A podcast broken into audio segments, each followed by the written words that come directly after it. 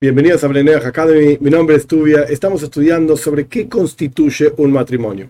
En la clase pasada expliqué que ambos deciden ir a vivir juntos en la casa, familia, tienen hijos, no tienen hijos, tienen perros, tienen perros. Ok, esto es una parte. Hay una parte más. Encontramos en la Toira, cuando Abraham, Payas Valleira, se va a vivir a Grar, al lugar que se llamaba Grar, y ahí el rey se llamaba Abimelech, y Abimelech se queda con Sara. Y luego Abimelech intentó hacer cosas con Sara, no pudo hacer nada, etcétera, no importa los detalles. La cuestión es que Dios se le aparece en un sueño y le dice: ¿Qué haces con esta mujer? Y le dice estas palabras: Vehi Beulas Boal. Ella tuvo intimidad con su marido. Entonces encontramos que ¿Qué es lo que en la práctica, además de que decidieron irse a vivir juntos, si están, etcétera, etcétera, qué es lo que los hace un matrimonio? Que tuvieron intimidad entre ellos. Se unieron, como dice la toira, se unió a su mujer, se unirá a su mujer y serán una carne, etcétera. Muy bien. Es la relación en sí la que, junto con el hecho, esto es importantísimo, junto con el hecho de que decidieron formar una familia y se fueron a vivir juntos, como expliqué ampliamente en la clase pasada, tuvieron intimidad, esto los constituye un matrimonio. Esto quiere decir algo muy simple. Si una persona, hombre, mujer, la pasaron bien una noche con un tipo que no sabe ni cómo se llama, o una tipa que no sabe ni cómo se llama, la conoció en la discoteca, etc. Y bueno, y pasaron una noche juntos, ¿Esto los constituye un matrimonio? La respuesta es no, un no gigante. Esto se llama promiscuidad. ¿Está prohibido? ¿Está permitido? Ok, ya hubo una clase sobre este tema, sobre cuál es la perspectiva de la toira para Bnei Noyach. Eso no se puede decir que está prohibido, no se puede decir que tiene pena de muerte, es algo que hay que hacer todos los días para decir vamos a vivir de fiesta. No, el Rambam dice claramente que esto destruye la sociedad, la promiscuidad destruye la sociedad. Pero ese es otro tema, ya está explicado en otra clase. Lo que quiero que quede clarísimo, el hecho de tener intimidad no genera, no hace a un matrimonio. Son dos cuestiones. Por un lado, tienen que haber decidido irse a vivir juntos, formar una familia, y por el otro lado, tiene que haber habido intimidad. Y esto de vuelta lo encontramos de Abimelech, donde Dios le dice a Abimelech, esta mujer ya tuvo intimidad con su marido. Ah, son marido. Marido y mujer, quiero decir. Perfecto. Esto, punto número uno. Punto número dos, existe en la toira. Hoy en día, no sé cuán real es, en el mundo religioso sí es real, pero fuera del mundo religioso, y ni que hablar, en el mundo Benay Noyach, a pesar de que tengan fe en Dios y todo, bla, bla, bla, no sé cuán real es esto, pero existe el concepto alágico de un compromiso.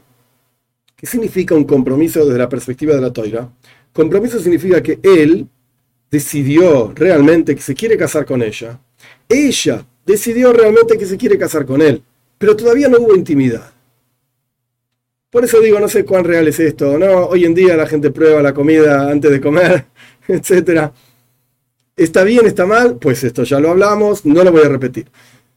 El punto es que si se da la situación en donde él está comprometido a ella y ella está comprometida a él, pero todavía no hubo intimidad y por alguna razón ahora ella tiene intimidad con otro tipo, por lo que sea, ya dijimos que él puede estar casado con más de una mujer, técnicamente hablando, a pesar de que la poligamia está prohibida. Pero acá todavía no llegamos a un matrimonio. No están casados. Y él decidió. Ok, en ese caso, no hay una prohibición desde la perspectiva de la Torah. Y no terminé. Ahora ella, que todavía no tuvo intimidad con su marido, con su futuro marido, porque todavía no es el marido, están comprometidos nada más y ahora tiene intimidad con otro tipo porque la discoteca y porque tomamos un vino y yo qué sé qué sé cuánto. Ok, esto no se llama adulterio porque no hubo matrimonio. A pesar de que hubo una, un, como un acuerdo de que, che, no sé, el lunes que viene a las 3 de la tarde nos encontramos en el registro civil y nos casamos y la, y vamos a pasar bien toda la vida. Está bien eso, no hay ningún problema, pero todavía no hubo el segundo paso que constituye el matrimonio, que es la intimidad. Y ella se fue con otro tipo. ¿Esto es pasible de pena de muerte? La respuesta es no, no hubo adulterio ahí. Sin embargo, nuestros sabios mismos escriben que esto es algo desagradable. Esto es una especie de falta de fe. si vos te comprometiste a casar conmigo, ¿qué haces con otro tipo? Y no me vengas a decir que tomaste vino y te emborrachaste. Pues entonces no tomes vino, que sos tonta. O al revés, que sos tonto. Porque, ¿qué pasa? Esta cuestión de que es algo desagradable, al no ser una prohibición, ni de parte de ella, porque no está constituido el matrimonio, ni de parte de él, porque técnicamente hablando existe la poligamia en la toira. Y tampoco hay constituido matrimonio, ni siquiera está casado. De ambos casos, no deja de ser algo desagradable, algo de mala fe, que te comprometiste a algo y ni siquiera empezaste y ya no lo cumpliste.